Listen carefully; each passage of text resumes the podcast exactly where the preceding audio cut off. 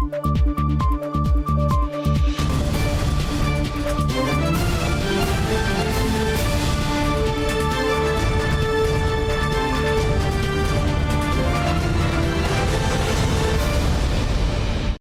键时刻带您迅速掌握潮流趋势，欢迎您收看《财经趋势四点零》，我是赵廷玉。首先带您看到台湾晶圆代工龙头台积电公布第一季营运结果，好，手机毛利率呢是达到百分之五十六点三，超越目标，并且呢优于市场预期。那么全年营收是小幅衰退，整体资本支出维持不变。外资法人高度聚焦台积电法说会，除了手机营运，台积电表示受到总体经济因素、市场需求持续疲弱影响，库存调整情况确实比预期来的严峻。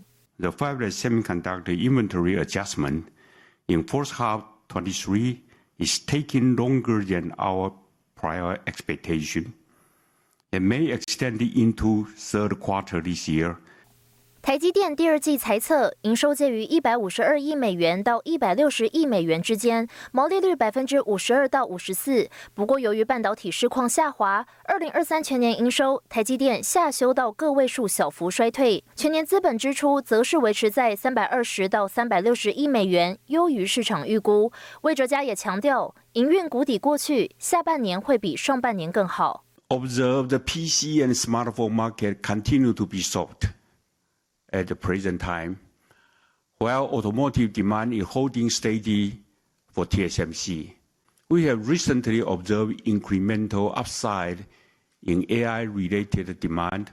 It really reinforced our already strong conviction that uh, HPC and AI will give us uh, much higher opportunities in the future. 法人提问指标大厂追赶先进制程，台积电重申看好三纳米、二纳米技术实力，有信心维持超高市占率。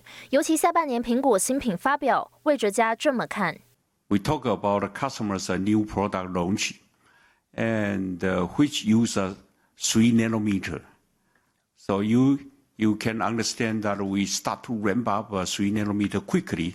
because it fully utilized and still not enough to meet customers' demand. In addition to that, actually, all the platforms, their performance, their demand will increase in the second half.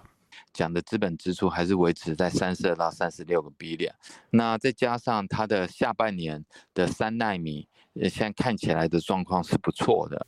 台积电法说释放信号，法人圈相对正面看待，没有原先这么负面。台积电认为，尽管高通膨、地缘政治因素确实造成成本上扬，但中长期毛利率百分之五十三的目标依旧能够达成。新唐人亚太电视胡宗汉、沈维彤，台湾台北报道。哦，台积电全球设厂成本攀升，在台湾高雄厂区的投资规划呢，一度传出生变。不过，台积电总裁魏哲嘉表示，哦，会持续投资台湾高雄厂区设厂，没有撤出，而是改用更先进的制程技术。去年台积电亚利桑那州厂机台进场典礼，美国总统拜登亲自站台。外媒报道，台积电向美国政府寻求一百五十亿美元的晶片厂补贴，台积电做出回应。We are currently in the application process, and therefore we're not able to comment on specific details. However, we are in close and constant communication with the U.S. government so that we fully understand all the details and provide our feedback and comments to them. 台积电宣布，今年资本支出介于三百二十到三百六十亿美元。不过，先前市场盛传台积电高雄厂区投资规划出现变数，总裁魏哲嘉进一步释疑，并非外界猜测的撤出或延后，而是转进先进制程。We continue to invest in Taiwan and expand our capacity to support our customers' growth. And then we are considering of the Europe, that might be the third one for automotive application.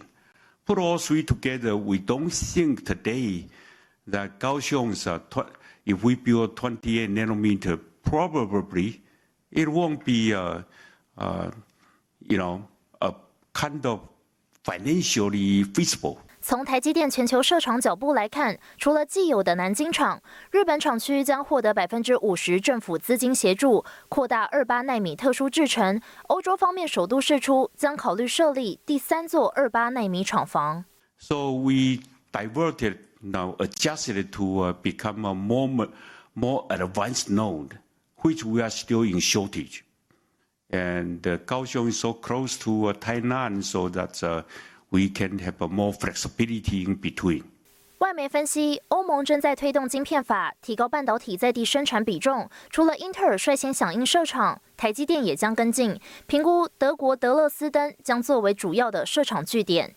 新唐人亚太电视王冠林、沈维彤，台湾台北报道。哦，聊天机器人 Chat GPT 掀起科技业话题，国际大厂争相布局 AI 应用。科技媒体引述知情人士报道指出，微软呢从二零一九年开始就布局投入自有 AI 晶片研发，提升 AI 效能，同时降低成本，那么更是找台厂合作。Your co-pilot for work，生成式 AI 颠覆工作模式。微软投资 ChatGPT，近期导入旗下 Office 工具，未来让 AI 助手协助写文章、制作 PPT，还能自动生成图表。但微软企图心显然不止如此。Recognizing speech, recognizing pictures. and it was phenomenal. But we were still missing anything that had to do with complex logic. And so there's going to be a lot of tasks 国外科技媒体的 Information 引述知情人士消息，微软正在加紧开发代号名为 Athena 的 AI 晶片。针对生成式 AI 技术用于训练 GPT-4 等大型语言模型和 AI 推论，并点名台湾合作伙伴，除了将采用台积电的五纳米制程来生产，另外还将倚仗台积电转投资的 IC 设计厂创意，凭借细制裁 IP 和委托设计开发 AI 晶片，降低时间跟成本，被市场认为有意挑战回答在 AI 晶片的既有版图。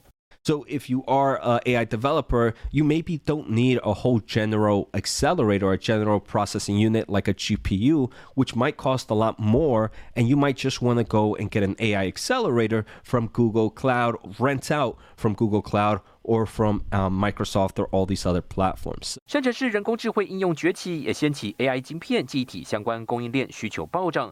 除了辉达持续开发最新产品，Google、亚马逊等大型科技公司也传出逐步采用自行研发 AI 晶片。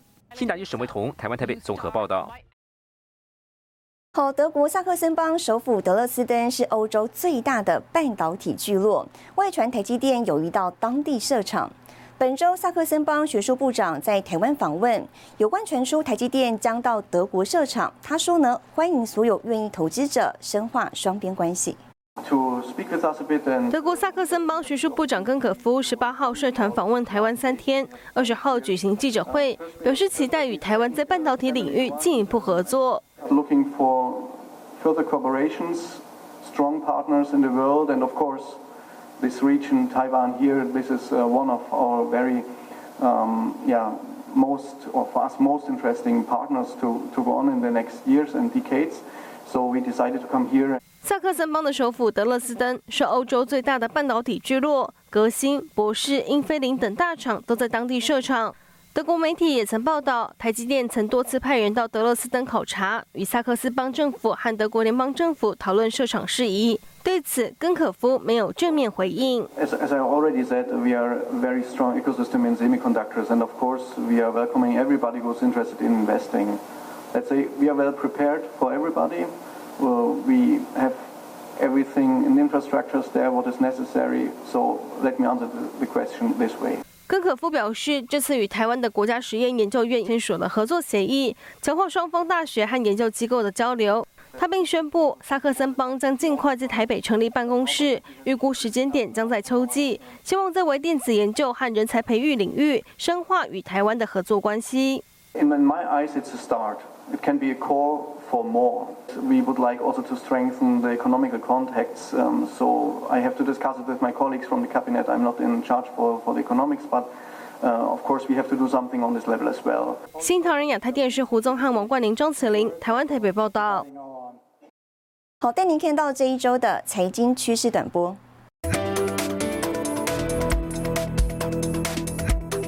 据彭博引述消息人士说法指出，美国总统拜登计划在未来几周内签署行政命令，限制美国企业在半导体、人工智慧等几个关键高科技领域对中国经济的投资行为。荷兰 EUV 大厂艾斯摩尔启动在台最大投资案，规划在新北市林口工艺产业园区内新建厂区，研发制造二纳米晶圆光学量测设备。另外，艾斯摩尔还计划将欧洲供应链带到台湾落地。设计的新建火箭在德州普卡奇卡成功升空，岂料不到四分钟之后，在墨西哥湾上空突然爆炸。另外，特斯拉公布第一季财报也令投资人失望，股价当天重挫将近百分之十。这位世界第二大富豪单日身家蒸发约一百三十亿美元。美国电商巨头亚马逊近几个月例行裁员减资，亚马逊旗下的全食超市也传出计划进行组织调整，裁减数百个后勤职缺，以精简营运。新唐人亚太电视整理报道。二零二三 Touch Taiwan 智慧显示展十九号到二十一号在台北南港展览馆一馆举行，有十国三百个厂商共同出席，展示尖端技术。更详细的新闻内容，休息一下，马上回来。欢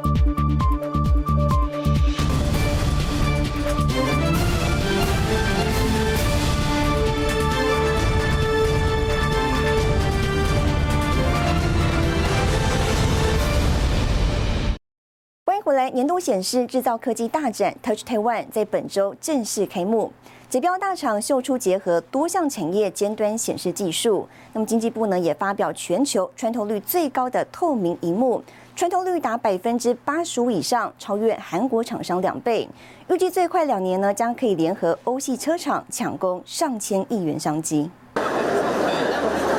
台湾指标显示展览二零二三 Touch Taiwan 周三正式开幕，十个国家近三百家厂商使用超过八百六十个摊位，智慧显示、智慧制造、先进设备等尖端技术一次在展中呈现。开展首日人潮涌现，台湾这个展。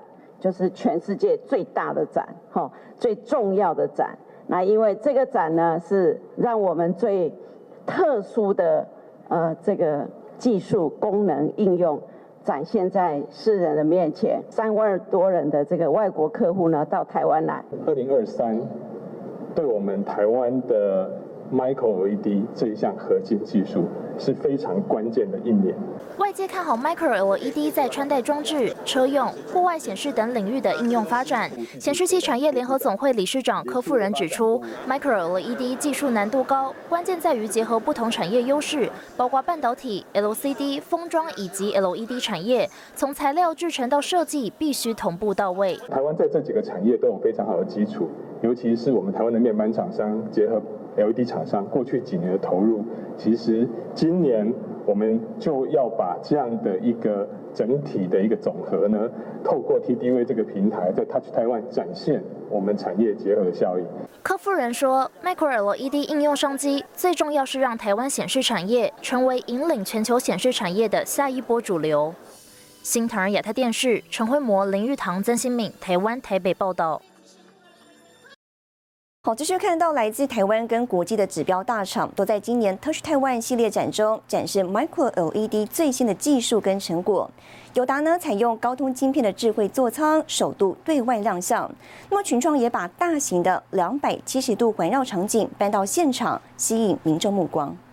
今年 Touch Taiwan 系列展呢，各家大厂除了比显示技术，更多的是比跨领域的应用。像是记者所在的这个空间呢，是由 AM LED 所打造的两百七十度沉浸式的体验空间，把拼接做到一个极致，COB 的技术，让这个呃间距的宽达到一点二七个 millimeter，同时也是最薄，结合了声光的效果。那我们的艺术的这个给我们一个完全不同的艺术的响应。这种文化产业跟我们的硬体结合，来创造新的应用。那把台湾除了半导体的护国神山以外，整合出一个新的创造新的产业。未来汽车会有哪些的标准配备？记者现在就在智慧座舱的内部。那我们可以看到呢，在驾驶座的前方有一个五十五寸的曲面型的一个面板。那这个面板的内容呢，它有这个仪表板，还有节目内容，甚至还可以购物。那在前方的这个挡风玻璃呢，它是用 Micro LED 所制作的。那前面呢，它也可以投射这个仪表板的内容，让驾驶呢不用。低头就能一目了然。车内还搭配隐藏式镜头跟感测器，如果驾驶疲劳或是视线有分心，就会以图示或发出声音提醒。这台车的心脏是我们跟呃高通联手打造，采用高通的这个新的八二九五的晶片，真正的是车用电脑的一个智慧座舱的核心。呃，其实我们现在也在跟这个车厂在做很多概念性的讨论，量产的目的其实是让我们。让这整个生态链能够动起来，能够呃开始大家一起来练兵。那很重要的就是我们希望能够更快速的把整个的成本降下来。我们希望 Micro LED 的这个成本的速度跟摩尔定律一样，每两年降一半。面板业者喊出，今年是 Micro LED 的量产元年，展场上也能看到 Micro LED 实际走入生活圈，像是一百六十三寸的大型电视面板，还有应用在广告呈现上。红海也携手富彩子公司金城，共同开发零点一二寸微显示器的 Micro LED 样品。AR 的这个需求呢，它在亮度上有非常高的一个需求，所以呢，借由这个累晶的优化以及这个制成的。这个呃做一些处理呢，可以让它的外部量子效率呢尽可能的提高。Micro LED 的这种技术的话，它有这个发光效率、色纯度高，然后反应效率高，然后寿命的问题都会比 OLED 这边要来得好。那只要过了一定的那个市场的 penetration rate 的话，这个量呢是我相信是会非常恐怖的。艺术应用方面，透过薄薄的一张显示屏，油画笔触仿佛真实呈现；或是结合 AI 功能的智慧翻译玻璃，帮助医师诊疗，跨越单纯面板制造，开创更多的无限可能。新唐亚太电视陈文模、李晶晶，台湾台北报道。接下来带你浏览这一周的重要财经数据。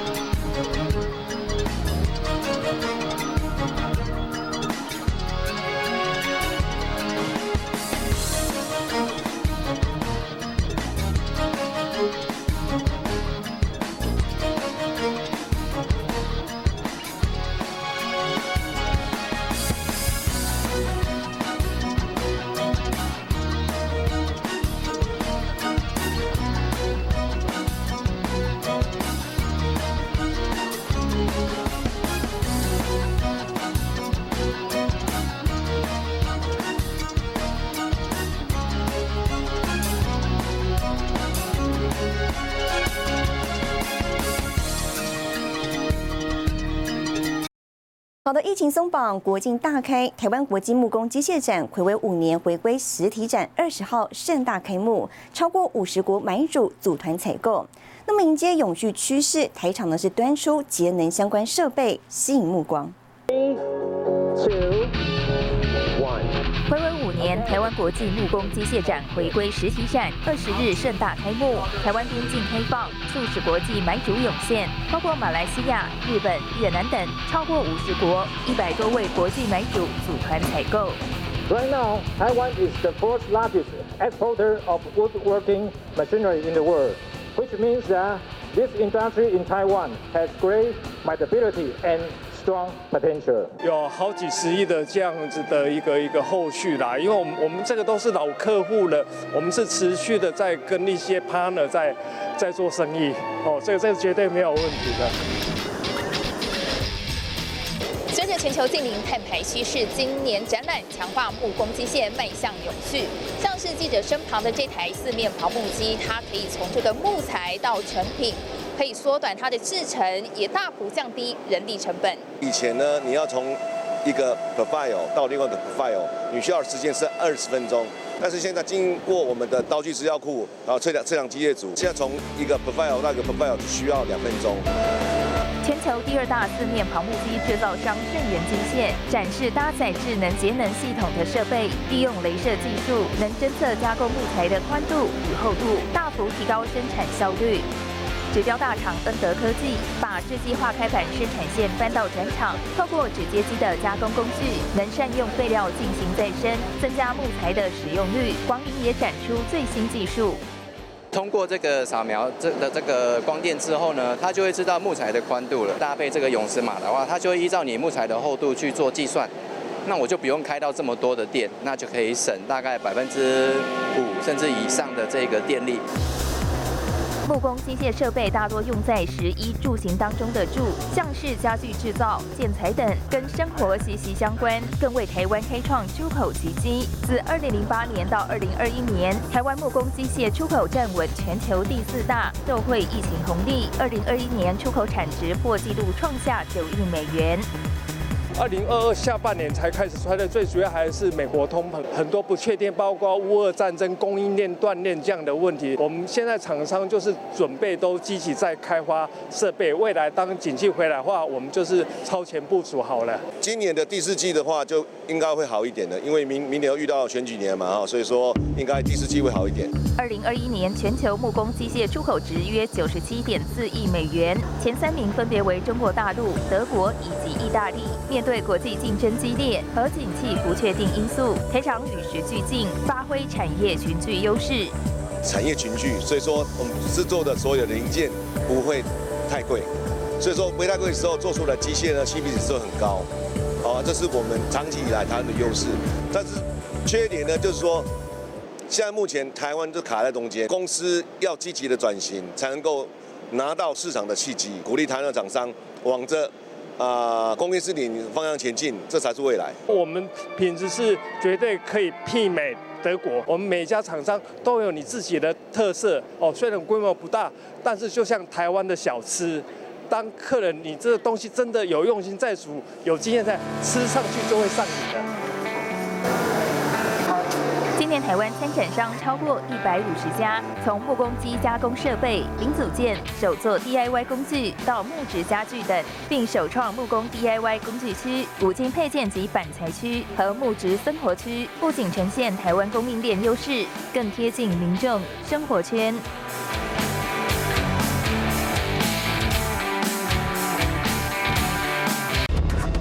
印度直营店开幕，执行长库克亲自站台。更详细的职务内容，休息一下，马上回来。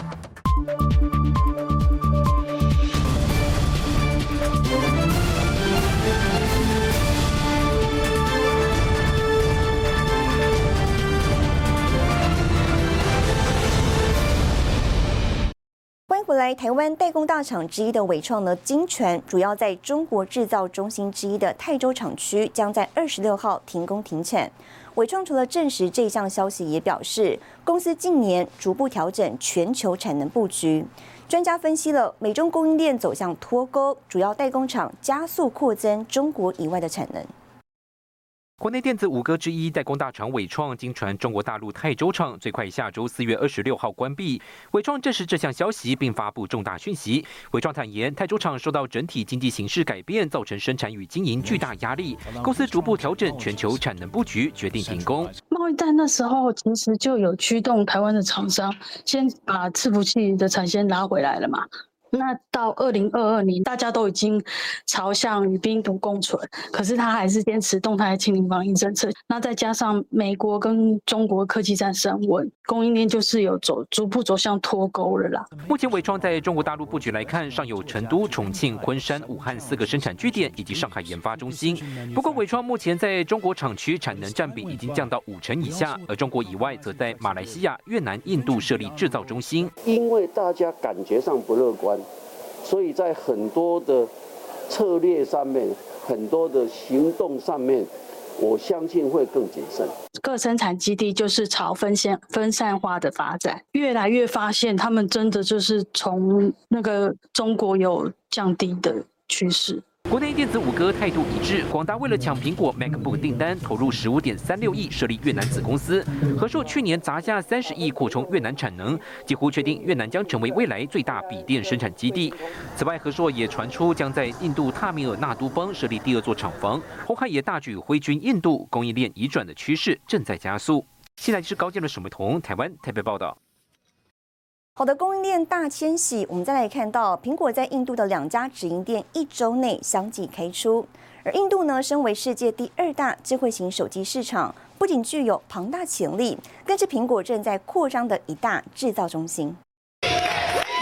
热情迎接顾客进门，苹果在印度孟买与首都新德里相继开设专卖店。执行长库克更亲自出席开幕活动，不难看出苹果开拓印度市场的野心。I came here six o'clock in the morning. I've been standing here for three hours. I'm super excited to see this Apple store opening in India. 直营店外头排起长长人龙，苹果在印度的销售成绩扶摇直上。外媒透露，苹果二零二二财年营收高达近六十亿美元，超越二零二一财年的四十一亿，年成长率近五成。随着美洲贸易战持续升温，加上中共极端的防疫政策，苹果正减少对中依赖，持续将供应链迁往印度等地。Started manufacturing or assembling in India market back in 2017, and slowly it's been increasing its manufacturing footprint. Uh, last year, uh, upwards of, or you know, somewhere close to five to ten percent of its uh, iPhones were manufactured in India. At the same time, we've seen Apple kind of pushing some of the tablets and AirPods production in Vietnam as well. 身为世界第二大智慧型手机市场的印度，对苹果来说，不仅是具有潜力的庞大市场，更是正在扩张的一大制造中心。新唐人亚太电视成为魔兆体育整理报道。带您看到下周有哪些重要的财经活动。四月二十五号，微软 Alphabet 发布财报；四月二十八号，联发科有达法说会。四月二十八号，日本央行公布利率决议。四月二十八号，美国公布核心 PCE 物价指数。